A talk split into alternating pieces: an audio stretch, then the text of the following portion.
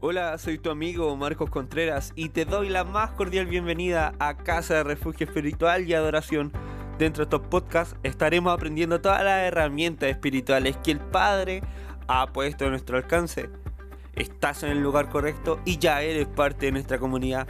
Es una alegría poder comenzar esta nueva lección de nuestro discipulado, mis primeros pasos en la gracia, el honor y la fe. Ya en la lección número 11 vemos el Evangelio del Reino de Dios. Cuando Jesús comenzó su ministerio en la tierra, él predicó el Evangelio del Reino. En Mateos capítulo 4 versículo 23 y en Marcos 1.14 podemos verlo comprensivamente. La palabra Evangelio proviene de la palabra griega evangelión que significa buenas noticias.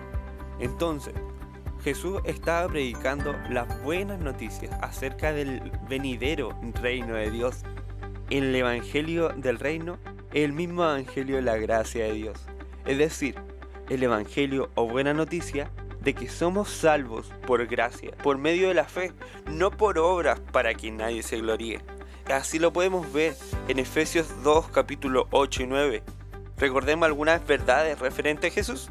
Por ejemplo, de que Él murió por nuestros pecados, que es el Salvador, que es el que resucitó al tercer día y que contesta a nuestras oraciones y que viene otra vez por su iglesia. Como primer punto del día de hoy, el mensaje del reino. El mensaje de Juan el Bautista era arrepentidos y bautizados que el reino de Dios se ha acercado.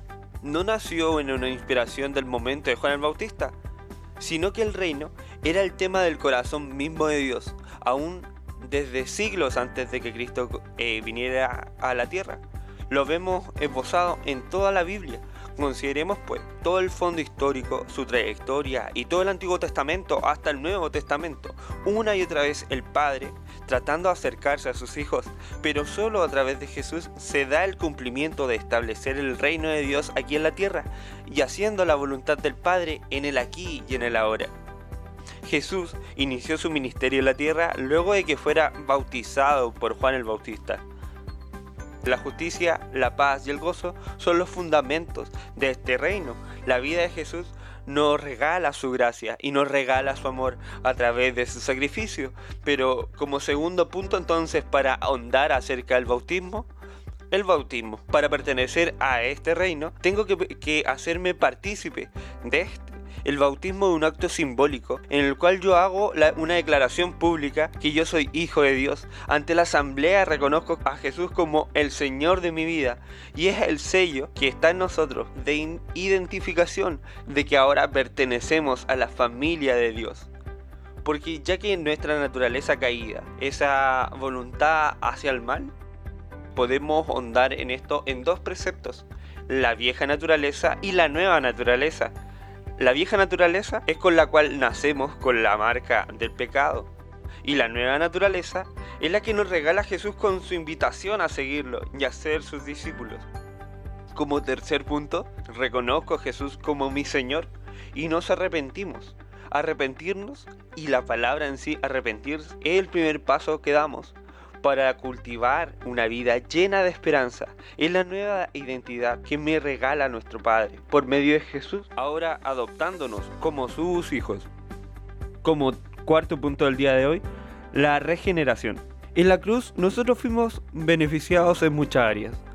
Y una de estas áreas es el proceso de regeneración en donde cambiamos una naturaleza que nosotros traíamos, que es nuestra naturaleza caída, por una nueva y renovada forma de vivir el Evangelio. Esta nueva naturaleza nos permite ser una nueva criatura y todas las cosas pueden quedar atrás y quedan todas las cosas atrás porque son todas hechas nuevas por Él y para Él. Puedo ahora ser entonces adoptado como hijo legítimo de Dios. Y como quinto punto, la redención. Antes de Jesús llevábamos una vida triste, dolorosa, sin esperanza, cargada con culpa. Y muchas veces eh, la vergüenza que nos marcaba nuestra constante inclinación al mal. Eh, la palabra redención se refiere a la acción de liberar a alguien del sufrimiento o de un castigo. Jesús nos redimió y pagó el precio y nos libró de la esclavitud que el pecado traía a nuestra vida. Hoy somos libres. Como ya último punto, la restitución otra obra maravillosa que Jesús permite en esta nueva vida Él ha de devolvernos todo lo que habíamos perdido en el principio, en el Edén. La definición de restitución nos señala el proceso y el resultado de restituir. Pero ¿qué significa en sí restituir? Es poner algo en el estado en el cual se encontraba anteriormente, en el comienzo. Ahora somos hijos y hemos vuelto a tener la oportunidad de tener cercanía con nuestro Padre a través del Hijo. Todos los derechos se le habían dado al hombre en el Edén, que fueron perdidos con la caída del hombre. Pero Jesús vino a restituir nuestra posición legal, que ahora somos hijos de Dios y herederos legítimos a través de Jesús. Entonces, finalizando, te invitaremos a meditar en esta semana acerca del gran paso de dar un bautismo. Y te invito también a fortalecer tus momentos diarios devocional. Ya empezamos a leer el Evangelio según San Lucas y seguimos leyendo el libro de Proverbios. Te invito a que si tú te congregas, que tomes nota de aquel sermón de, del día domingo, aquel rema que el Señor quiere impartir sobre tu vida. Simplemente nos faltan palabras para agradecer a Dios por la bendición y la posibilidad de hacer este programa, por tener esta familia tan linda alrededor de todo el mundo, que nunca para de aprender y que nunca para de crecer. Somos casa de refugio espiritual y adoración.